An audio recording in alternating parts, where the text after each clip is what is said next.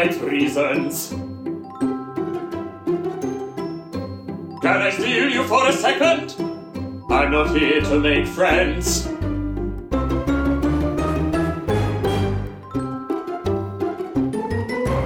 Willkommen beim Batchcast, dem Podcast, in dem wir den Bachelor schauen, damit ihr es nicht müsst. Ich bin Annika Brockschmidt. Und ich bin Anja Rützel. Ah! Und äh, bevor wir beim nächsten Mal in die neueste Staffel des amerikanischen Bachelors einsteigen, weil wir haben uns entschieden, wir führen uns diesmal den amerikanischen Bachelor zu Gemüte, haben wir uns gedacht, wir wollen euch erstmal so ein paar Sachen rund um das amerikanische Bachelor-Universum erklären, weil ich glaube, wenn man bestimmte Sachen nicht weiß, dann ist man, dann ist es ein ziemlicher Kulturschock. Es ist vor allem nicht nur ein Kulturschock, finde ich, es kommt einem fast so ein bisschen vor, als wäre das ein ganz anderes Format oder eine andere Fernsehwelt oder generell eine andere Welt, in der äh, der US-Bachelor spielt. Also es, es rentiert sich äh, auf jeden Fall, selbst wenn man sagt, ach hier, Bachelor kenne ich doch. Äh, nee, kennt man eben nicht. Also, so der deutsche Bachelor ist ja so irgendwie so die klassische Dating-Show. Sexismus kommt in großer Packung natürlich mit dabei, liegt ja schon allein am Format. Aber der amerikanische Bachelor ist keine Dating-Show in der Hinsicht, sondern eher eine Eheshow. Also es ist eine Show, wo am Ende das Ziel steht, da sollen sich zwei verloben. Genau, also es gibt ja nicht nur die letzte Rose, sondern halt auch tatsächlich buchstäblich den Kniefall, ne? Den Kniefall, den Ring. Der Ring ist übrigens, äh, das ist das Kleingedruckte. Der Ring wird äh, gesponsert von ähm, Neil Lane. Der macht so ganz, ganz kitschige, ganz, ganz große und meiner Ansicht nach fürchterliche Diamantringe. Und man darf den aber nur behalten, wenn man mindestens zwei Jahre zusammenbleibt. Sonst muss man Nein, wirklich? Ja, ja. Ich meine, dann wird sich ja, dann muss man halt kalkulieren ob man quasi das halbe Jahr noch mit Ach und Krach durchzieht, damit man hinterher den Ring verkloppen kann, wenigstens. Und das teilen ja, kann oder so. Ne? Ich meine, eine der Bachelorettes äh, von, ich glaube, der drittletzten Staffel oder so, die haben sogar, ich glaube, es war 100.000 oder 150.000 Anzahlung für ein gemeinsames Haus bekommen, zusätzlich noch. Und äh, die sind jetzt auch getrennt, aber ich glaube, das Geld durften sie behalten. Also das hat sich zumindest auf jeden Fall gelohnt.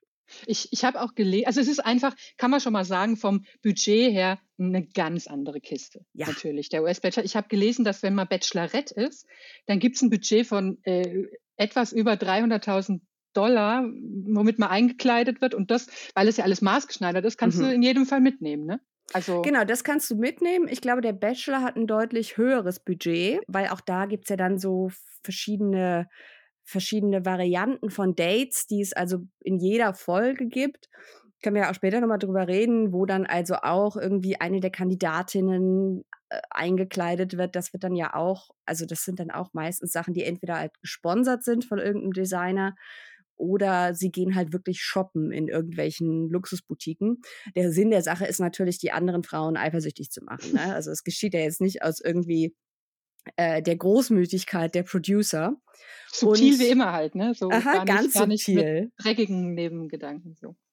Überhaupt nicht. Und insofern, weil die Dimension eine ganz andere ist, würde ich sagen, ist auch das Fandom so ein ganz anderes. Also das Publikum des amerikanischen Bachelors ist so, ist eigentlich so zweigeteilt. Also einerseits hat man so ich würde jetzt sagen, so die Leute so wie wir, so die liberalen oder progressiveren Fans, die so ein bisschen dachte, Hate. Ich wollte gerade sagen, ich dachte, die, die, die Hexen, die das Ganze mit Hate-Watching sich. Ja, äh, genau. Reinziehen. Genau. Und dann hat man aber auch quasi so das Heartland, das amerikanische Heartland, die meist sehr konservativen weißen religiösen Fans, die das Ganze gucken. Und diese beiden sehr unterschiedlichen Gruppen zusammen bilden die sogenannte Bachelor Nation. Das ist ja ein offizieller Begriff, ne? Ja, das ist ein offizieller Begriff. So nennt man diese Welt. Also sie versteht sich auch wie ihr eigenes Universum. Also wenn es Neuigkeiten gibt, heißt es immer News from Bachelor Nation. Und äh, das ist auch zum Beispiel der Hashtag, unter dem man dann jede Woche, wenn die Staffel läuft, also alle snarky Tweets findet. Sowas gibt es ja beim deutschen Bachelor eigentlich gar nicht, oder?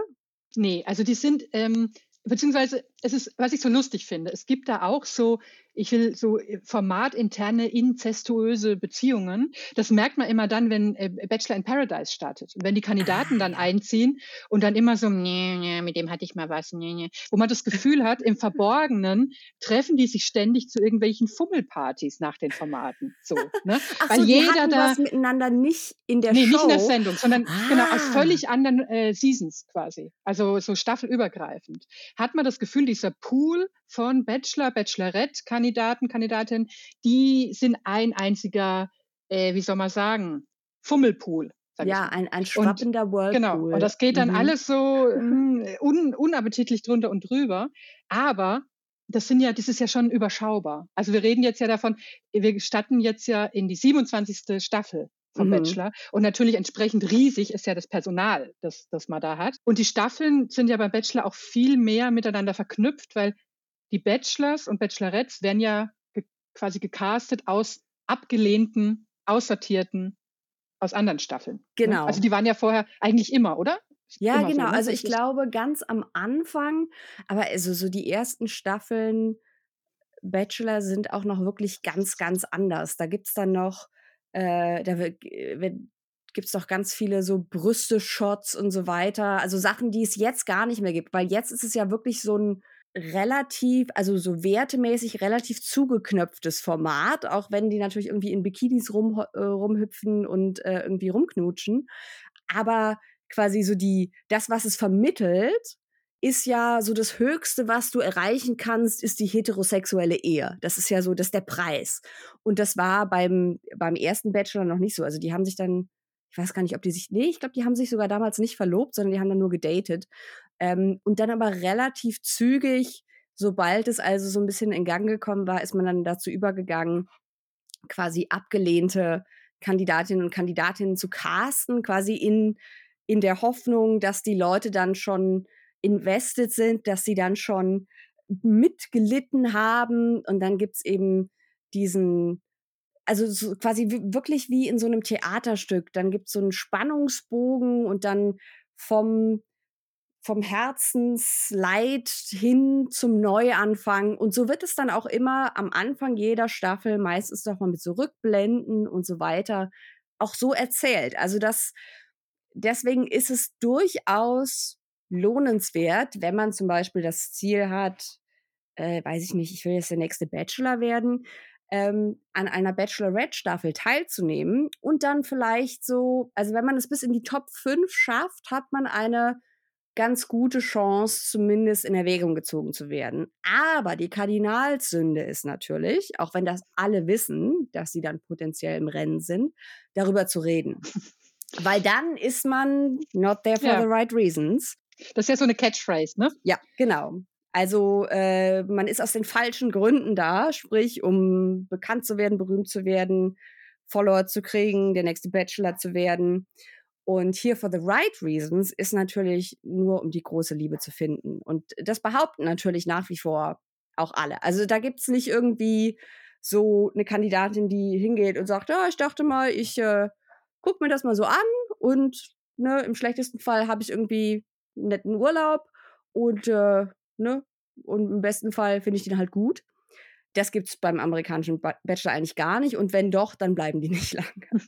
Ich finde das so, äh, angenehm, muss ich sagen, weil einem da so viel Arbeit abgenommen wird durch, dieses, durch diese Idee von Bachelor Nation. Weil wenn ich überlege, wie viel Zeit ich verplempere auf 100 räudigen Instagram-Accounts, irgendwelchen von Ex-Kandidaten, um, um, und dann guckt man, ne, dann geht es so, ah, jetzt stehen die Turnschuhe im Hintergrund. Bei Aha.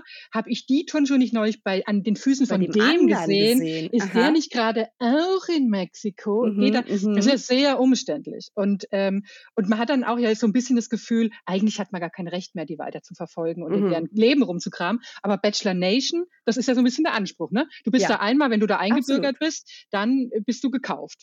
Da bist du gekauft und der Job ist, dein Privatleben für alle anderen darzustellen. Und es gibt wirklich ganz wenige, also klar, es gibt welche, die dann ganz früh rausfliegen und dann von denen hört man dann eben nicht mehr viel, weil sie dann irgendwie doch keine so erfolgreichen Influencer werden. Aber die allermeisten, die da teilnehmen, versuchen dann auch, selbst wenn sie rausgeflogen sind, im Gespräch zu bleiben. Und das schaffen sie dann eben dadurch, dass sie zum Beispiel jemand anderen daten, der auch in Bachelor Nation ist. Und da gibt es dann zum Beispiel bei das sieht man ganz extrem bei dem Spin-off Bachelor in Paradise. Das ist so ein bisschen so die, die etwas ähm, schlüpfrigere Variante, zumindest bei der amerikanischen Version. Das ist nicht ganz so ernst genommen. Da verloben sich auch immer so zwei bis drei Pärchen, wenn es gut läuft, aber man muss sich nicht verloben. Und das ist ja eher so ein bisschen, wie, wie heißt das mit dem Stühlerücken? Reise nach Jerusalem, Reise nach Jerusalem. oder so? Mhm. Ja, genau. Ähm, nur halt äh, mit Dating. Also es kommen dann jede Woche neue Kandidatinnen und Kandidaten dazu, um zu testen, ob bereits bestehende Paare, die sich am Strand gefunden haben, um die aufzubrechen. Nee, das sagt man nicht im Deutschen. Ne? Ja, ähm, ähm, dazwischen zu grätschen vielleicht. Ja, ja, die irgendwie zu trennen, die ja. dazu zu kriegen, dass sie sich trennen. Und da gibt es eine ganz deutliche soziale Hierarchie. Also da sieht man dann wirklich, also die kennen sich natürlich untereinander, aber die wissen dann auch ganz genau, ah, okay, der oder die hat einen besonderen Status, weil die kam besonders weit. Und dann gab es in, ich glaube, der vorletzten Staffel oder so, gab es dann zum allerersten Mal eine ehemalige Bachelorette, die an Bachelor in Paradise teilgenommen hat. Das gab es doch nie. Aber ist es dann nicht, ist es dann nicht einfach schon ziemlich äh, Downdating? Wenn man sagt, ich war eigentlich hier mal die, Aus, die Aussortiererin und jetzt bin ich beim gemeinen Volk mit dabei. So? Das habe ich eigentlich auch gedacht und deswegen hat es mich sehr gewundert. Becca Kufrin hat äh, daran teilgenommen und das ist so mit einer der so der größten Stars, die dieses Reality Stars, die dieses Franchise so hervorgebracht hat. Deswegen war das sehr ungewöhnlich. Letzten Endes war es dann aber tatsächlich so, dass die Producer letzten Endes so für sie so eine Art eigene Mini-Bachelor-Staffel draus gemacht haben. Das heißt, sie hat erst eine Date-Card bekommen, als eben jemand Passendes da war. Und bis dahin chillte sie halt einfach am Strand rum. Und war aber so eindeutig quasi in der sozialen Hackordnung ganz, ganz oben, dass ihr eh alles zu Füßen lag. Also das fand ich interessant, weil ich dachte mir so, uh, zweischneidiges Schwert, vor allem es ist auch schon eine Weile her. Das heißt, äh, Bachelor auf der Bachelor-Altersskala, da ist ja alles, was über 30 ist, steinalt äh, war das auch ein gewagter Schritt. Ich glaube, Becker ist so, ich weiß nicht, 33 oder so. Und das ist dann so ein Alter, wo man dann in vielen Bachelor-Staffeln das so hat, dass dann irgendwie die 22-Jährige sagen, ah, das ist ja die Cougar. Da. Und äh, dass das dann teilweise so richtig in Kleinkrieg ausartet. Aber da hat also der soziale Status quasi alles andere getoppt. Das war irgendwie schon faszinierend zu sehen. Ich finde es ja richtig interessant. Also ich finde, das bringt nochmal so eine ganz neue Komponente äh, in, in, in das ganze äh, System, zu sagen, ich kann, auch wenn ich hier bei der Bachelorette verliere, kann ich woanders womöglich die Hauptrolle spielen, sodass man ja auch sagen oder unterstellen kann, dass manche das eher drauf anlegen zu ja. verlieren. Also so wie bei, bei DSDS, als es noch äh, ein bisschen was bedeutete, war ja auch immer, oder bei GNTM, äh, ja. Germany's Next Topmodel war ja auch immer ein bisschen das Ziel, bloß nicht gewinnen. Weil dann ja, bist ja, du genau. für, für, alle Zeit im Knebelvertrag und hast das Etikett drauf. Lieber Zweite werden. Und so ein bisschen, äh, ne, wenn man so kalkuliert, wenn einem die Bachelorette nicht so 100 Prozent zusagt, ist es ja auch so ein taktisches Großmanöver eigentlich zu sagen. Ne? Ich muss weit kommen, Fan-Favorite werden vielleicht, aber bloß nicht zu gut sein, dass sie mich am Ende noch heiraten will. Oh Gott. Ja, weil das bedeutet dann natürlich auch, dass alle mit dir Mitleid haben. Also wenn du das, also wenn du das überzeugend verkaufst, dass du, dass, dass man dir jetzt das Herz gebrochen hat, weil du also nur Zweiter oder Dritter geworden bist. Und ich glaube, der, der das zur Perfektion gebracht hat, war äh, Tyler Cameron aus der Bachelorette-Staffel von Hannah Brown. Äh, Hannah Brown ist. Hannah ist Windmühlen-Hannah. Ne? Genau, ne? Windmühlen-Hannah. Das müssen wir leider gleich dann ja. erzählen. Ich liebe es oh, so sehr. Windmühlen-Hannah ist deswegen Windmühlen-Hannah, weil sie bei äh, den sogenannten Fantasy Suite Dates, also wo sie äh, zum ersten Mal äh, die Nacht mit einem der Kandidaten verbringen und da eben Sex haben können, aber halt nicht müssen und keine Kameras dabei sind, hatte sie äh, viermal Sex in einer Windmühle mit Peter Weber. Und das wissen wir deswegen, weil. Ich liebe es, es wirklich, und da, kann, da, kommt nichts ran. Kein deutscher Bachelor. Nein. Jemals kommt da ran. Wir wissen es deswegen, weil ein anderer Kandidat namens Luke P., also wir haben ganz oft so dieselben Namen und deswegen Abkürzungen mit Buchstaben, damit wir sie auseinanderhalten können. Luke P. war so der Bösewicht dieser Staffel, war so ein ganz Hardcore-Evangelikaler, der also eine reine Frau gesucht hat, O-Ton, und der ihr dann also gesagt hat, ja, also äh, bei ihrem Fantasy Suite Date, ja, also wenn sie jetzt mit jemand anderem geschlafen hätte, dann müsse er das jetzt hier beenden. Und daraufhin sagt sie halt, ja, dann kannst du nach Hause gehen, weil ich hatte Sex. Äh, ich hatte viermal Sex in einer Windmühle und Jesus liebt mich immer noch. und das war aber richtig toll. Also das, ich, mir, ich weiß nicht, wie oft ich mir die Szene jetzt inzwischen angeguckt habe, weil sie sitzen auch so, ähm, so, so draußen und es gewittert. Ja.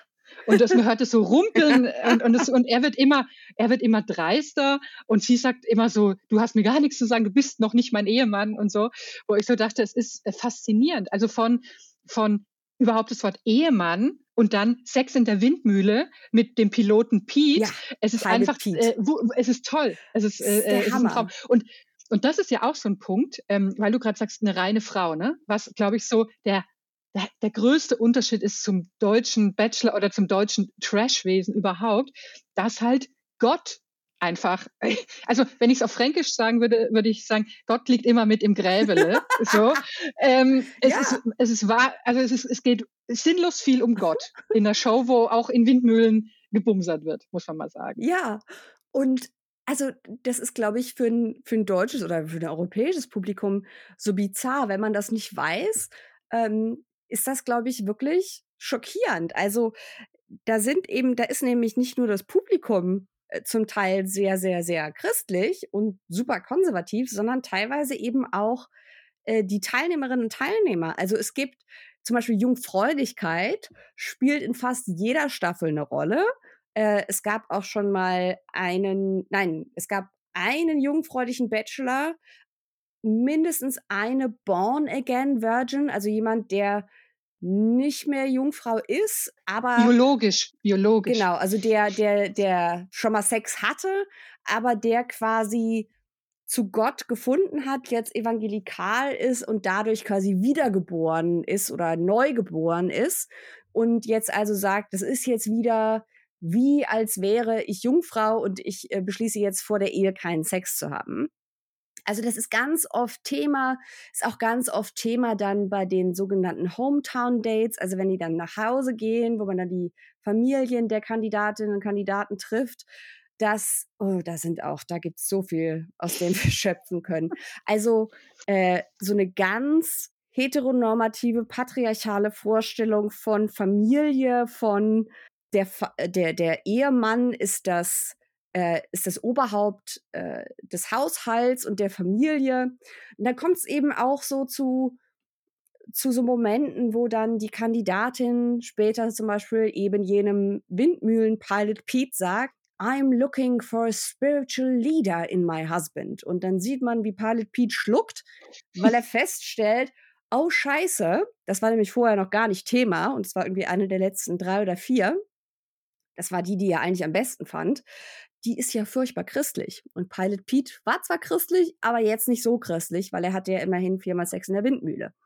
Und äh, es ist faszinierend, es ist ein faszinierendes soziales Biotop. Ich finde es, also deswegen ähm, ist es ja auch so ein bisschen der Hintergrund, warum wir gesagt haben, also wir sind ja nicht eines Morgens aufgewacht und haben gesagt, hey, lass uns einen Podcast über den, na, ja, so halb, na, so über halb, den US-Bachelor ja. machen. Aber man kann daran, äh, wie ja so oft an guten Trash äh, Formaten auch wahnsinnig viel erklären. Und in diesem Fall halt über eine Welt, die, also du bist ja, wie soll ich sagen, wir sind ja beide daheim in verschiedenen Sümpfen. Mhm, ne? Ich bin ja mehr so daheim in der, in der deutschen Trash-TV-Welt und du bist ja in einem viel gruseligeren Sumpf äh, äh, thematisch zu Hause. Das will was heißen. Sag ich mal. Ja. In diesen ganzen bizarren Vorgängen in den USA, die ich mir angucke und über die ich staunend äh, mit offenem Mund manchmal da sitze und denke, wie kann das denn alles sein? Wie können diese Leute das ernst meinen? Wie können diese Leute äh, Trump ernst nehmen, gut finden ähm, und so weiter, als Vorbild sehen? Und, ähm, und da kann der Bachelor, glaube ich, der US-Bachelor tatsächlich äh, so ein bisschen was erklären oder illustrieren zumindest. Ja, total. Also ich, ich war ja auch wirklich sehr, sehr stolz. Es war mir ein Herzensanliegen, äh, dass ich den Bachelor in äh, mein letztes Buch mit äh, hinein bekomme und dass ich das durchs Lektorat bekomme. Und es hat tatsächlich funktioniert. Ich durfte es, äh, durfte es drin lassen. Ich war mir nicht sicher, ob sie es mir erlauben, weil man daran ganz viel erklären kann, was so ein rechtskonservatives Männer- und Frauenbild angeht, was Genderrollen angeht und das eben, ich glaube, das ist so der, der erste Punkt, dem, oder das erste, was man oft hört, wenn man sagt, ja, ganz viele Evangelikale gucken den Bachelor, dass Leute sagen, hä, was? Aber die ahnen sich doch da irgendwie in Whirlpools halbnackt und sind das nicht die Leute, die keinen Sex vor der Ehe wollen? Und es stimmt schon, das wollen die nicht, also sie sind gegen Sex vor der Ehe, aber gleichzeitig sind die total investiert in so hyperfeminine und hypermaskuline Formen und Ausdrücke von Männlichkeit und Weiblichkeit. Das ist ja fast so richtig so Archetypen. Ja, ne? total. Kann man, kann man sagen, die, die das suchen. Das sind ja, die, die Männer sind doch auch oft so, so Football-Player. Ja, genau. Also die, die, der Kandidatenpool der Bachelorette sind eigentlich fast alles so gescheiterte NFL-Spieler, die also irgendwie Football spielen wollten. Seien wir ehrlich, also die wenigsten haben es überhaupt bis in die NFL geschafft, ja. Aber da kommen wir wieder alle Wege führen zurück zu Tyler Cameron. Da kommen wir wieder zu Tyler Cameron. Das ist so ein klassisches Beispiel. Der hat es, glaube ich, irgendwie, kenne mich mit Football nicht aus, aber bis in die Tryouts oder was auch immer, war für zwei Monate unter Vertrag. Dann hat er sich, glaube ich, ich weiß nicht mehr, ob er sich verletzt hat oder rausgeschmissen wurde. Jedenfalls, so diese Football-Rejects sind so der Standard-Casting-Pool, weil die sind halt meistens groß, muskulös und äh, sehen so, naja, gut sehen sie jetzt nicht unbedingt aus, aber sehen nach gewissen Standards. Halt sehr generisch ne? sind die alle irgendwie so. Das ist so eine Schablone. Deswegen finde ich das am Anfang auch immer wahnsinnig schwer, die auseinanderzuhalten, weil das ist halt so ein Mehr an vor allem Weißen, also Bachelor hat auch äh, noch eine massive Rassismuskomponente dabei. Die haben erst in den letzten Jahren überhaupt angefangen, nicht weiße Kandidatinnen und Kandidaten zu casten. Die sind dann ganz lange immer ganz früh rausgeflogen. Dann hat man irgendwann dann den ersten schwarzen Bachelor sich doch äh, zugetraut. Es ist aber bei dem einen geblieben, also seitdem gab es keinen anderen mehr. Also es ist ein sehr, sehr, sehr weißer Pool an Kandidaten. Äh, was ich so krass finde hier bei dem, bei dem äh, ersten schwarzen Bachelor, er hat doch am Ende auch erwählt, ausgerechnet die Frau, die dann den großen Rassismusskandal hatte ja. wegen ihrer mhm. komischen ähm, äh, Antebellum Old South Party. Also da tauchten dann Bilder auf, die, die, da, wo sie mitgemacht hat, eben bei so einer ja, wie soll man sagen, so eigentlich, glaube ich, äh, recht beliebten Motto-Party, äh, wo man so Sklavenhaltertum eigentlich gefeiert hat, mehr oder weniger, ne? Ja, genau. Also das ist so eine, so diese Antebellum-Partys sind dann, sind meistens von so, so Burschenschaften, so Fraternities und Sororities äh, veranstaltet, oft auf alten Plantagen. Also ganz. Es ist so, ab, es ist so oh. absurd einfach. Also ganz abartig und dann halt so in, in dem klassischen Dress der Zeit. Und da gab es eben wahnsinnig viele äh, Bilder von und das war auch noch nicht lange her. Also das war 2018, kam dann auch irgendwie später raus, dass es auch von, von ihr und der Familie irgendwie dann so Trump-Bilder gab und so weiter und das ausgerechnet die Gewinnerin beim ersten schwarzen äh, Bachelor. Und da kann, muss man natürlich sagen, also da hätten die Producer ihn natürlich vor schützen müssen, äh, weil das war nicht schwer zu finden. Und die Leute, die diese äh, Kandidatinnen und Kandidaten casten, schauen natürlich vorher, was es da so auf Social Media gibt. Es gab einen ähnlichen Skandal, der nicht ganz so große Wellen geschlagen hat, weil der Typ nicht gewonnen hat. Bei der ersten schwarzen Bachelorette haben sie auch jemanden gecastet,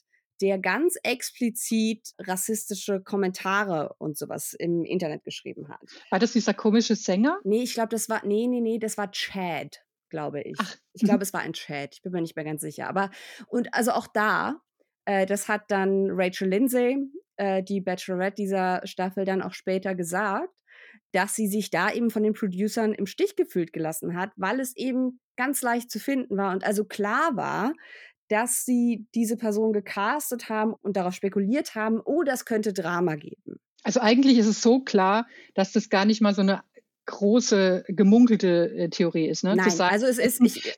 Den dann jemals noch einen hin, damit es ein bisschen ja. rum. So. Genau. Ja, ne? Genau. Also es gibt ja einen Grund, warum die Bachelor-Producer sich lange geweigert haben. Ne? Und da kommen wir quasi auch schon zu dem, dem Franchise-immanenten Rassismus selber. Der frühere Moderator Chris Harrison hat ja äh, auch früher schon in Interviews, wo er gefragt wurde, sag mal, warum habt ihr noch keinen schwarzen Bachelor oder schwarze Bachelorette gehabt? Dann hat er halt so Sachen gesagt wie, ja, es reicht ja nicht, wenn wir einfach nur einen schwarzen nehmen, der muss ja auch gut sein. Wir haben einfach noch keinen gefunden. Also ganz, ganz übel. Und zu Chris Harris muss man sagen, es ist wirklich der öligste Typ, den man sich vorstellen kann, was so Moderatoren angeht. Also wenn man jemanden zu besetzen hätte in so einer Satire oder so einer Farce über die ähm, Entertainment-Branche, wäre er Gold äh, oh. dafür. Hast du äh, Unreal gesehen? Ja. ja. ja.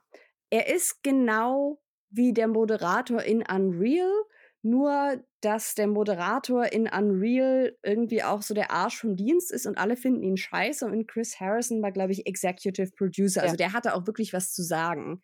Aber es ist so genau dieses Solarium gebräunte, ölige, paternalistische, leicht schmierige, was einem so alles kräuselt. Und äh, Chris Harrison, äh, ja, ist nicht mehr dabei. Ist, ist, äh, warte mal kurz, das ist ja eigentlich auch schon, auch schon wieder so ein Ding, dass man so jemanden überhaupt braucht. Weil im deutschen Fernsehen gibt es ja keine Moderatoren, Moderatorinnen beim Bachelor, Bachelorette. Aber er ist so ein bisschen so, so äh, der, der wohlwollende Zeremonienmeister, so ein mhm. bisschen, der dann ja reinkommt und die letzte Rose, also bei der Rosenvergabe moderiert er dann auch die letzte Rose immer so an und sagt dann immer so zum, zum Bachelor, when you're ready, äh, und, dann, fasst er ihn so, dann fasst er ihm so väterlich auf die Schulter. When you're ready. Also es, weil es geht ja auch um viel. Es ja, geht ja auch um mehr. Alles. Und, es geht äh, um alles. Und er ist also ein, ein, ein, äh, schrecklicher Typ, der das aber ganz, ganz 100 Jahre lang gemacht hat. Ne? Ja. Wann wurde und der geschafft? Vor drei Jahren oder sowas? Ich glaube, glaub, vor ne? zwei oder drei Jahren. Ja. Ich glaube, es war noch während, was, während der Pandemie oder kurz vorher. Weiß nicht, ich habe kein Zeitgefühl mehr.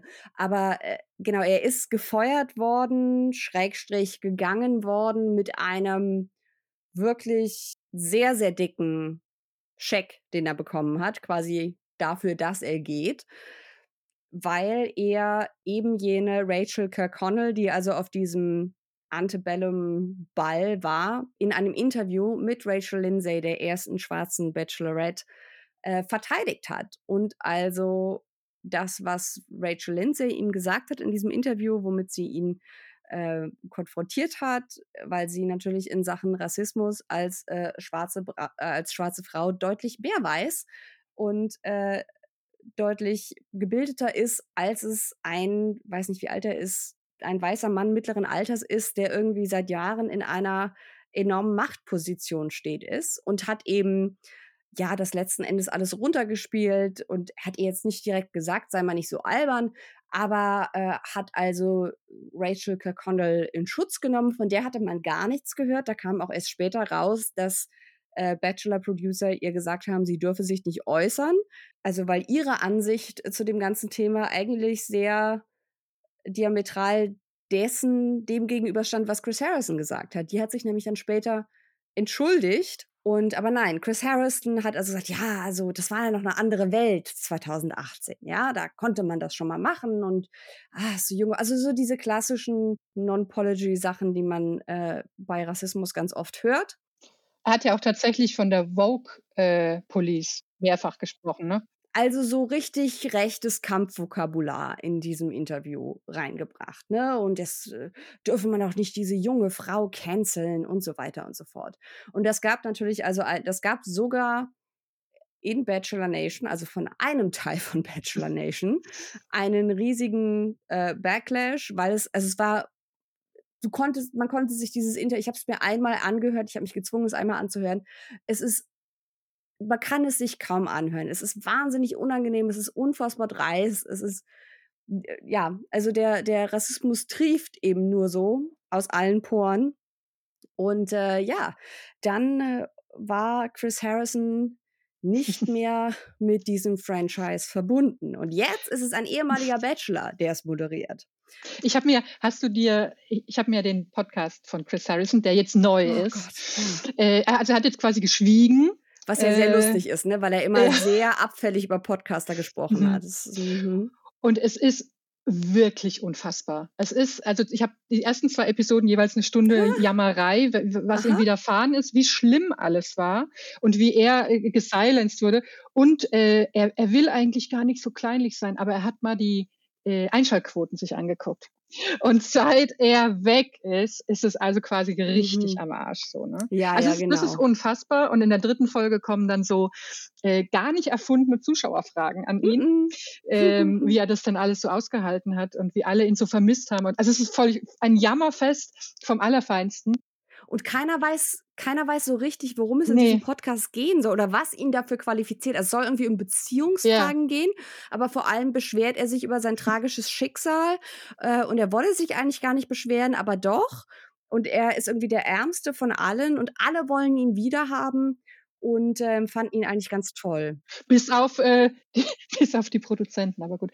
Nee, ich, äh, ich muss davon wieder loskommen. Das ist sowas, was Potenzial hat, was ich mir dann wirklich anhöre, einschlafe, wieder anhöre.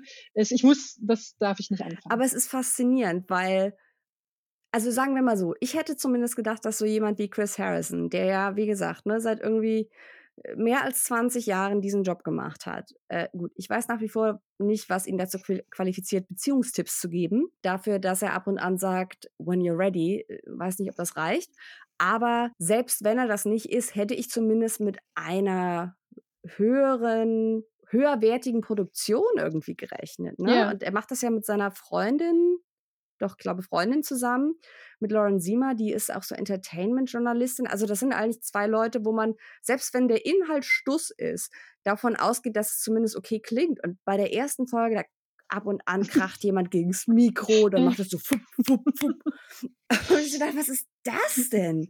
Also sehr, sehr bizarr. Sehr bizarr. Aber auch und inhaltlich sehr bizarr. Und er hat natürlich nichts eingesehen und er ist das arme Opfer. Und wie, wie immer in solchen Fällen. Das Vokabular ist halt toll. Also wenn man hier mit Bingo dran sitzt, mit, mit Opferbingo und so, da hast du schnell das Kärtchen voll. Mhm, genau. Und es ist halt, da merkst du halt, welche politische Einstellung auch ja. dahinter steckt. Ne? Und das finde ich aber auch so faszinierend jetzt am, am ganzen äh, US-Bachelor-Versum, welche absurden Figuren da rumlaufen. Also so jemand wie Chris Harrison, den kann man sich eigentlich nicht ausdenken. Oder auch so einzelne Bachelors. Also man denkt ja schon hier der sogenannte Schwanelor bei den deutschen Bachelors, der, äh, wo dann rauskam, dass er äh, vor Jahren quasi einen Mann mit einem Schwan verprügelt hat, also am Ufer der Isar. Da, da, muss man schon sagen, okay, oder jetzt der letzte Bachelor, der als Date hatte, ähm, er liegt geschminkt wie am mexikanischen Tag der Toten in einem Sarg, der einfach senkrecht Was? aufgebockt. Ja, also, pass auf, das erzähle ich dir kurz. Bestes slash schlimmstes best, slash bestes Date ever. Also die waren irgendwie hier in Mexiko und Tag der Toten und alle waren also gar nicht aneignend äh, geschminkt mm -mm, mit Schädel, Schädel-Make-up. Oh, und dann kamen sie also in so einen Raum, wo der Bachelor auch geschminkt und in so einem äh, mexikanischen Anzug einfach oh. ähm, lag in einem senkrecht aufgebockten Sarg. Also oh. wie so ein oh. Display. Oh. Und dann mussten die eine nach dem anderen rantreten an ihn und so tun, als wäre er tot. Und sie stünden an seinem Sarg und ihm sagen, was sie ihm schon immer mal sagen noch hätten Nein. wollen. Mhm. Was natürlich annähernd bizarr ist, weil die, das war relativ am Anfang, wo ich so dachte, ja gut, ihr kennt den seit drei Tagen. Was hätte ich dir schon immer mal sagen wollen? Das war halt äh, natürlich komplett, kompletter Irrsinn. Okay, das ist aber jetzt ein ganz bizarres Crossover, weil leichte Detour. So eine Szene gibt es bei den Real Housewives während der Ehetherapie zwischen Shannon und David Bedore. Real Housewives of Beverly Hills. Im Sarg. Wo, nein, nein, nicht im Sarg, aber sie liegt unter so einem Styropor, unter so einem Styropor äh, Grabstein. Sterbe. Hier ist Shannon Bedore. Und dann muss er eine Grabrede halten. Nein. Und während der Therapie. Ja, während der Therapie. Und es wird gefilmt. Und das oh ist Gott. eine der ikonischsten ja, das ist genau Szenen. das. Das ist genau oh das. Und er, aber das Gruselige ist, dass er sich dann, also wenn die dann stehen, ja, äh, ich freue mich so, dass wir uns kennengelernt haben. Es ist so schade, dass du tot bist und so. Dann bäumte er sich quasi nochmal auf, die Leiche, die Leiche Dominik und sagte, ja, das hast du sehr schön gesagt oder äh, das sind sehr mitfühlende Worte und legte sich dann wieder ab für die nächste. Also das ist das Absurdeste, was da je, was da je gelaufen ist. Und er hat es auch richtig schlecht, also man kann das wahrscheinlich auch nicht gut oh. delivern. Eine hat oh. sich, glaube ich, so geweigert, hat gesagt, nee, äh, mache ich jetzt irgendwie nicht. Also komplett, das was ist schon krass so. Aber die Figuren, wow. die es beim US-Bachelor gibt, sind schon bunter. Erinnerst du dich, ich, ich hab, es ist ja so, ich bin ja jetzt quasi durch dich, du hast mich ja ins Elend äh, wieder hineingezerrt. Ich habe tatsächlich äh, äh, viel US-Bachelor geguckt, so um 2008, 2009 ja. rum. Aha. Weil da war ich noch, äh, ähm, noch nicht so äh, abgewrackt, sage ich mal. Und da habe ich mir ganz viele internationale Formate angeguckt. Da habe ich mal Austria's Next Top Model, Australia's Next Top Model. Ich habe immer alles internationale gern noch so im Vergleich geguckt. Und da kam es mir noch nicht so schlimm vor. Aber ich habe mich jetzt noch wieder erinnert an diesen falschen italienischen Prinzen. Kennst du den? Äh, das muss auch so um die Zeit. Der hieß irgendwie Lorenzo Borghese. Und sie haben ihm quasi, äh, sie haben die Kandidatin eingeredet, er wäre quasi so eine Art italienischer Prinz. Aber er war halt, ich sag's mit Harrys Worten, nur das Spare. Also auch sein Bruder wird erst Prinz, wenn der Vater irgendwie stirbt. Und der war also weit davon entfernt, irgendwie was Adliges zu haben. Der hatte aber, jetzt wird's für uns wieder interessant, ja. ein Business für High-End Hundeshampoo. Das hieß irgendwie so Royal Treatment oder so. Ja, ich gucke äh, gerade. Mhm. Royal Treatment Pet Product. Ich bin gerade auf seiner Wikipedia-Seite. Ah, und er hatte, er hatte, stimmt, er war 2006 in der neunten Staffel der Bachelor. Was? Und hatte dann 2009 eine Web-Reality-Show.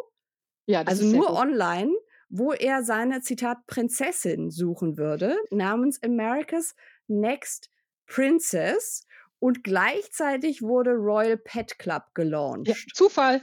So aber ich glaube, Zufall. Aber ich glaube, dieses America's Next Princess war, war so eine Fake-Comedy-Sache äh, oder so. Ich glaube, das war nicht so ah, ernst. Okay. Aber jetzt, ah, jetzt weiß ich, ich, ich möchte dir, ich kenne ihn, ja. Ich möchte dir jetzt einen Schwur abbringen. Ja.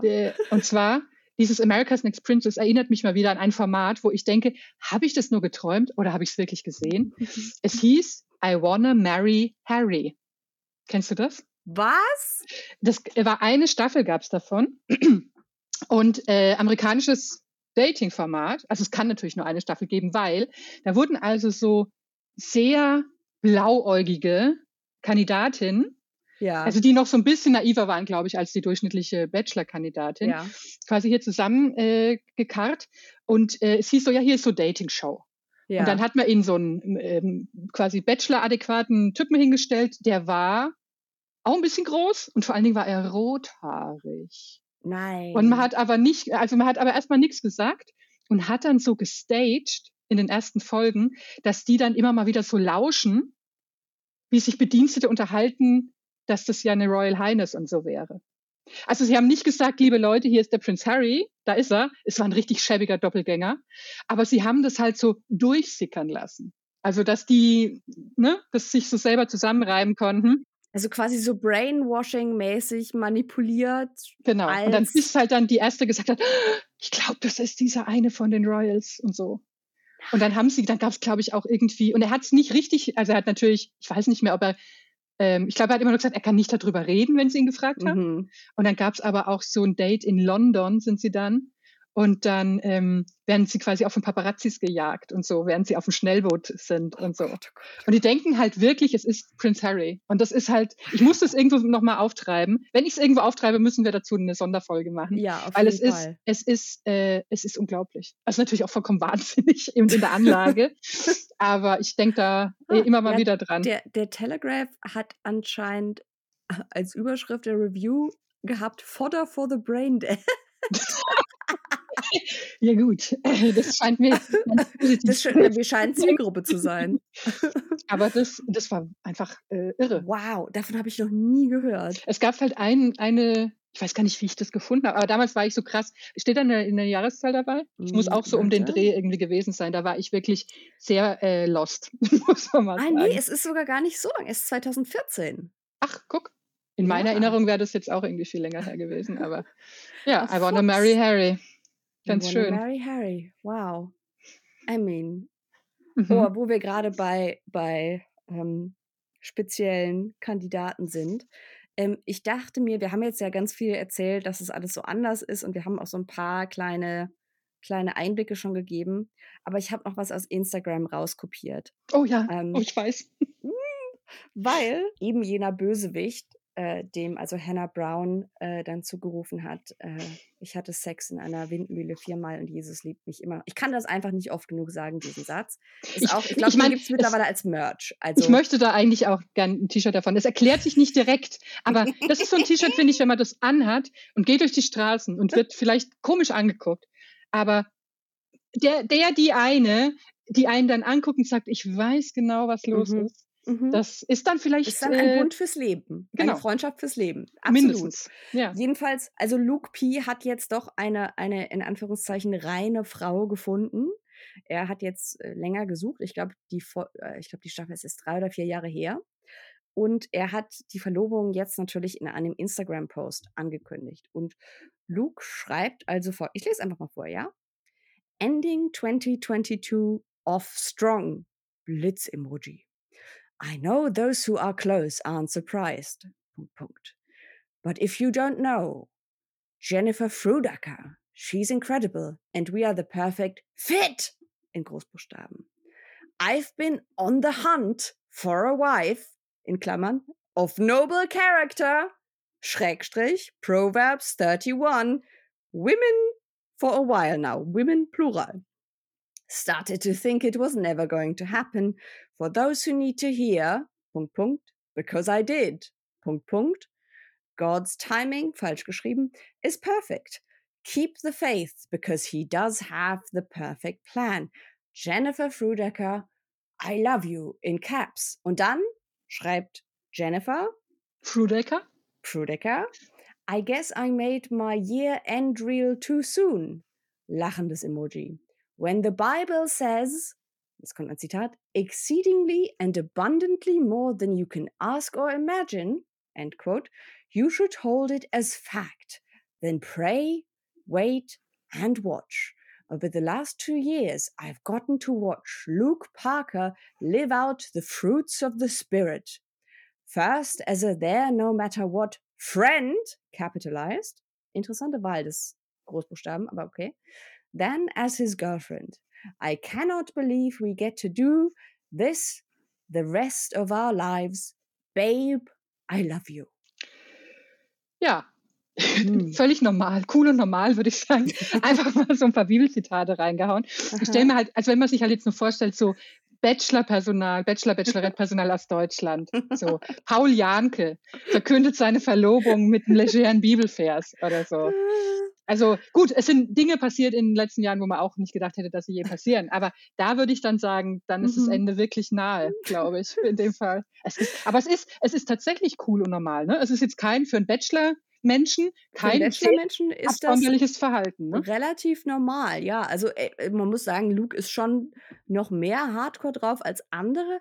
Aber ich sag mal so, es ist jetzt wirklich nicht ungewöhnlich, dass äh, Bachelor-Influencerinnen Bibelzitate samt Bibelvers in ihren Instagram-Bios stehen haben. Also das ist irgendwie ganz, ganz Standard. Ganz Standard. Und das wird auch erwartet. Also vergessen wir nicht, Matt James, der erste schwarze Bachelor, hat zu Beginn der ersten Episode gemeinsam gebetet. Also hat auch nicht gefragt, ob irgendwie alle christlich sind oder so, sondern ist einfach davon ausgegangen und dann gesagt, let's pray together. Und es gibt, glaube ich, so, man sieht so in dem, in dem, in dem ganz großen, der ganz großen Einstellung, man sieht so ein, zwei, die so extrem befremdet gucken. und der Rest ist aber total begeistert und in Tränen aufgelöst, also die, die dann später gewinnt. So ein Mann hätte sie sich ja nie erträumen lassen und so weiter und so fort. Also es ist schon sehr speziell. Ich finde es auch so erstaunlich, hier, äh, war das, war das Madison Dingenskirchen? Mad die dann äh, erst, Madison Pruitt. Ja, die ja. dann erst vor den Fantasy Suite Dates äh, mhm. gesagt hat, dass sie. Jungfrau genau. ist und das auch gedenkt zu bleiben erstmal bis zur Ehe. Genau. Das ist ja, da würde man ja auch sagen, hu in Deutschland. Äh, ja, äh, ist, aber ähm, Madison, sonderbar. Aber Madison Pruitt hat es genial gemacht, meiner Ansicht nach. Hast du eine Theorie? Hast du eine Theorie? Ja, ich habe eine Theorie. Meine Theorie ist, dass sie sich beworben hat, weil sie dachte, dass Colton Underwood, der hm. Jungfrau Bachelor, der Bachelor wird. Und äh, wenn man dann aber für die Staffel nicht genommen wird, bleibt man in diesem Kandidatinnenpool. Also ich denke, das war die eigentliche äh, Motivation für die Bewerbung. Und dann ist sie eben zu Pilot Pete's Staffel gekommen. Der, der Windmühlenmann. Der Windmühlenmann, genau. Und hat sich dann gedacht, okay, das ist jetzt irgendwie, also die fanden sich auch schon gut, die hatten auch schon, also da hat, da hat man so den Funken auch schon gemerkt. Aber ich glaube, sie wusste von Anfang an, dass das wahrscheinlich nichts werden wird. Ähm, hat sich aber, wäre meine Interpretation, gedacht, okay, wir bleiben möglichst lange dabei und dann sage ich ihm das. Weil das ist, so, das ist so eine Sache, die erzählen Bachelor-Kandidatinnen meistens so bei dem ersten Einzeldate beim Abendessen. Das ist dann so die, die Trauma Streckstrich, äh, ich erzähle dir jetzt, was über mein Leben wichtig ist, äh, Sektion des Dates. Ist ja auch so ein bisschen Disclaimer, ne? Zu sagen, äh, da hast du nicht so viel zu erwarten in dem Sektor. Genau. Äh, und äh, das hat sie aber nicht gemacht. Und das kam auch, man hat es auch erst so ab der Hälfte der Staffel gemerkt weil ähm, da hat dann irgendeine andere Kandidatin gesagt, naja, mal gucken, wie das so läuft, weil Maddie ist ja sehr religiös. Und das war das Erste, was wir überhaupt davon gehört hatten. Also klar, wir sehen ja nur die geschnittene Variante. Aber das war also auch vorher gar nicht Thema. Und dann hat sie ihm das gesagt, äh, quasi nach dieser Rosenzeremonie kurz vor den Fantasy Suites. Es waren noch sie und ich glaube noch zwei andere dabei danach nimmt sie ihn eben so zur Seite und sagt so, hm, sagt ihm dann, dass sie sich für die Ehe aufspart und gibt ihm dann so ein, es ist kein richtiges Ultimatum, weil sie sagt nicht, wenn du mit den anderen Zweien schläfst, fände ich das aber scheiße und dann wäre ich weg. Das sagt sie nicht, aber sie wurschtelt sich so drumherum. Und äh, dann natürlich von Producer Han ist natürlich ihr Date das letzte in der Fantasy Suite Date Woche. Das ist ein Zufall. Es ist, äh, großer es ist halt Zufall. Halt, war so schon geplant. Und das erste Mal in der Geschichte des Bachelors mussten alle drei Kandidatinnen in derselben Wohnung wohnen. Das heißt, die haben natürlich dann auch mitbekommen, wann die Person wieder zurückkommt und mussten sich dann mit der Mitkandidatin unterhalten, wenn die dann morgens von ihrem Sexdate wiederkam. Äh, und der Sinn war natürlich, Madison in den Wahnsinn zu treiben. Äh, und äh, sie hat dann also äh, bei ihrem Date dann gesagt, so das kann sie nicht und äh, äh, hat dann eben gesagt, ja, jetzt wo ich das weiß, ähm, das geht so nicht, ohne es ihm aber vorher quasi explizit gesagt zu haben, dass es eine Bedingung ist. Jetzt kann man ja sagen, okay, äh, schon irgendwie verständlich, dass sie nicht mit jemandem verlobt sein will, der eine Woche vorher noch zwei andere gebumst hat. Andererseits ist das halt das Format der Show, ne? Das kann man dann trotzdem sagen, dass das halt, dass sie das nicht will. Das ist natürlich völlig klar, ist ihre Entscheidung, auch wenn sie keinen Sex haben will vor der Ehe, ist ihre Entscheidung. Aber Bachelor Villa ist keine Klosterschule, ne? Also irgendwo, und vor allen Dingen hat sie ja echt ganz schön lange damit auch gewartet, das genau. zu sagen. Das ist also ja auch so semi-fair. Nicht so, ja, es war alles nicht so furchtbar fair. Und äh, das Ganze, ach, diese ganze Staffel ist ein absolutes Chaos, weil äh, sie äh, verlässt ihn dann und dann äh, ist also irgendwie dann nur noch eine übrig. Also es dauert dann noch eine Folge und dann geht er halt zu der und sagt, ja, du bist die Letzte, die übrig ist, aber ich hätte dich auch genommen. mhm. und äh, macht ihr dann den Antrag, um dann ganz im Stil von Ari Lyondike und Becca Kufrin, also dann später, ein paar Monate später mit seiner Verlobten Schluss zu machen um wieder mit ihr zusammenzukommen. Auch ein klassischer Move, den wir vom deutschen Bachelor kennen. Nico ja, das stimmt. hat das auch hingelegt. Das also. stimmt. Nur hat man schon bei dieser, bei diesen beiden, bei Peter und Madison, dann es gibt ja dann immer so eine Show namens After the Final Rose.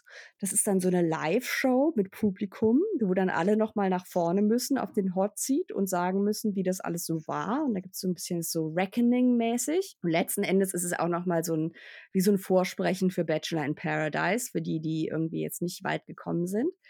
Ähm, und da war es schon sehr strange. Also da hatte man schon das Gefühl, irgendwie hasst ihr euch gegenseitig. Und äh, ich glaube, zwei Tage danach haben sie dann verkündet, wir sind doch nicht mehr zusammen. Also ja, äh, es war äh, Pilot Pete's äh, Staffel ist ein Tornado an absolutem emotionalen Chaos. Aber ich muss sagen, dass ich ihn eigentlich mag. Also ich finde ihn eher so, wo ich so denke, also oft sind es ja Typen, diese Bachelors, wo ich denke, da kann ich mich nicht, nicht für fünf Sekunden reindenken, dass ich den jetzt gut finden könnte.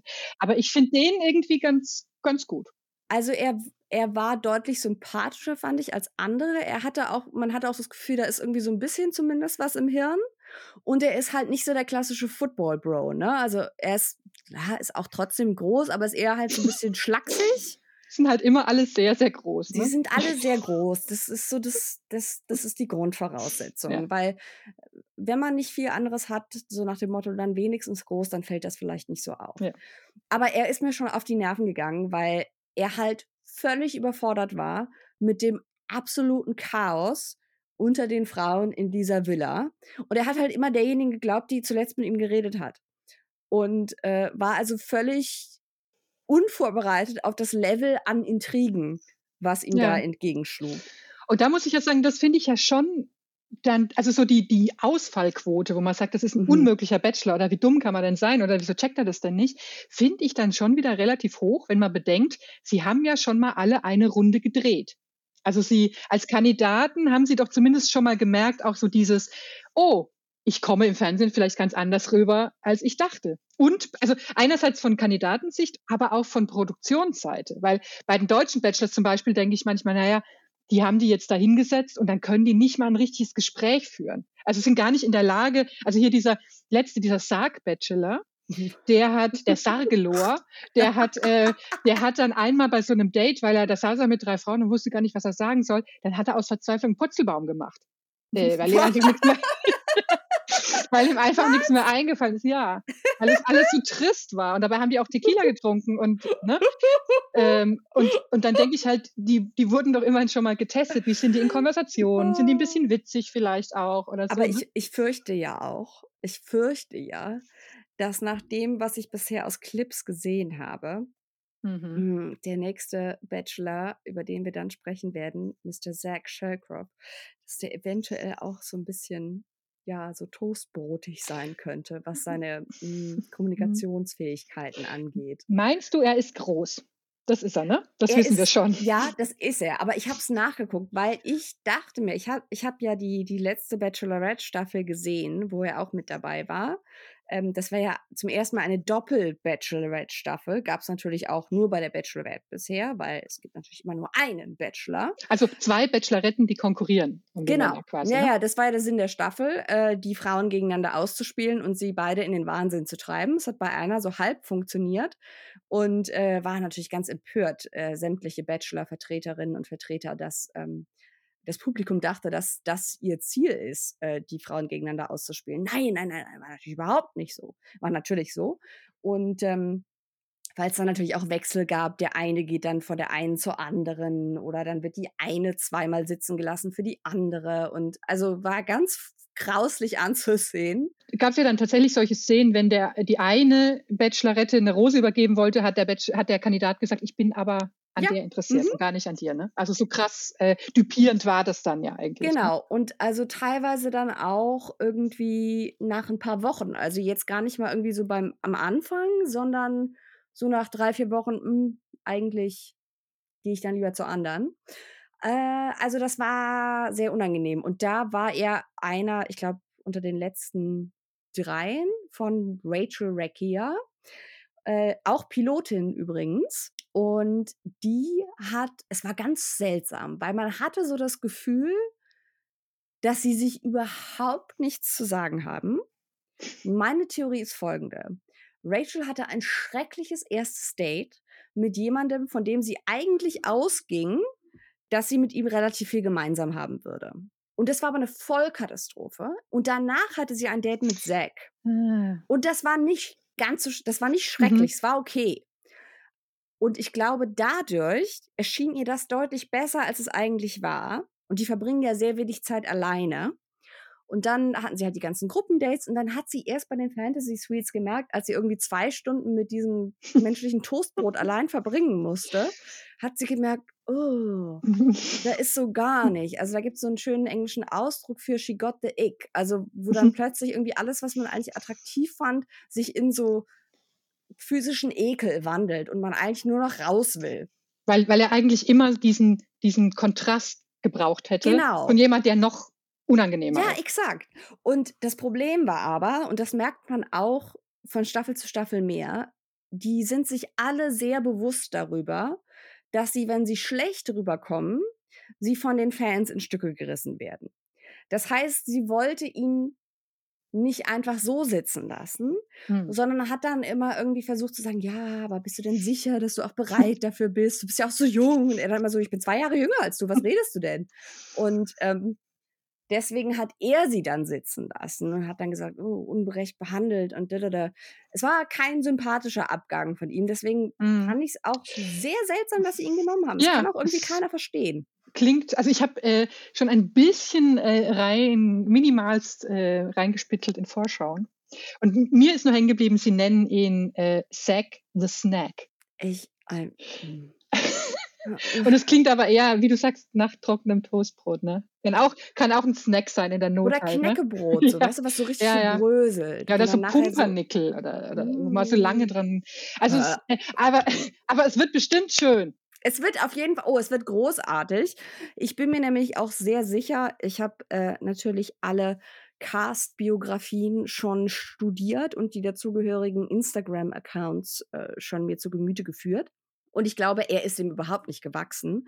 Und das bedeutet zumindest immerhin, dass es sehr unterhaltsam wird äh, für uns. Und manchmal ist es ja durchaus so, dass ähm, selbst, also es gibt zwar immer dann Drama unter den Kandidatinnen, aber ähm, manchmal äh, gibt es auch irgendwie so ganz anrührende, es ist dann so bizarr, wenn es so da so zwischen so ganz absurden Szenen kommt, gibt es dann manchmal so so, so anrührende, so Schwesternschaftsmomente, so wenn zwei irgendwie sich entschließen, dass der eigentlich, dass es eigentlich nicht wert ist und äh, dass man, dass man eigentlich besser ist als das hier und dann, und dann gehen sie oder ähm, sie haben Spaß ohne den Bachelor. Das ist auch ähm, ist eine Möglichkeit. Auch, ja, ist auch eine Möglichkeit und ich fände es gut, wenn sie diese Möglichkeit weiter verfolgen. Ja, ja, ich muss sagen, mit die schönsten Momente sind für mich beim deutschen Bachelor immer, wenn eine Frau nach der anderen geht.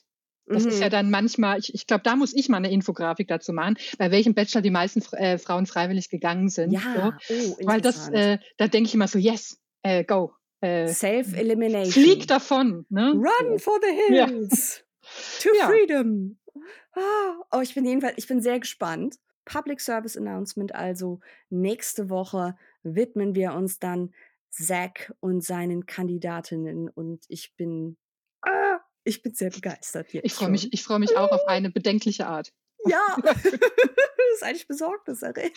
Ja, aber man hat ja sonst, man hat ja sonst man keinen hat, Kummer. Man hat ja sonst keinen Kummer, genau. Deswegen, nächste Woche geht es los mit sechs Staffel und wir hoffen, dass ihr dann wieder dabei seid und bis dahin den Podcast über all dieses frivole Zeug äh, ganz vielen Freunden, Feinden und oder Verwandten oder beidem empfehlt und uns eine gute Bewertung schreibt. Äh, wenn ihr uns keine gute Bewertung schreiben wollt, lasst es am besten.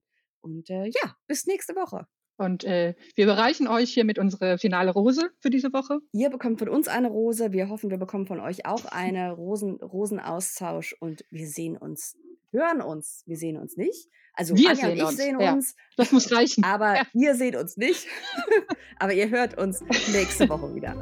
Bis dann. Bis dann.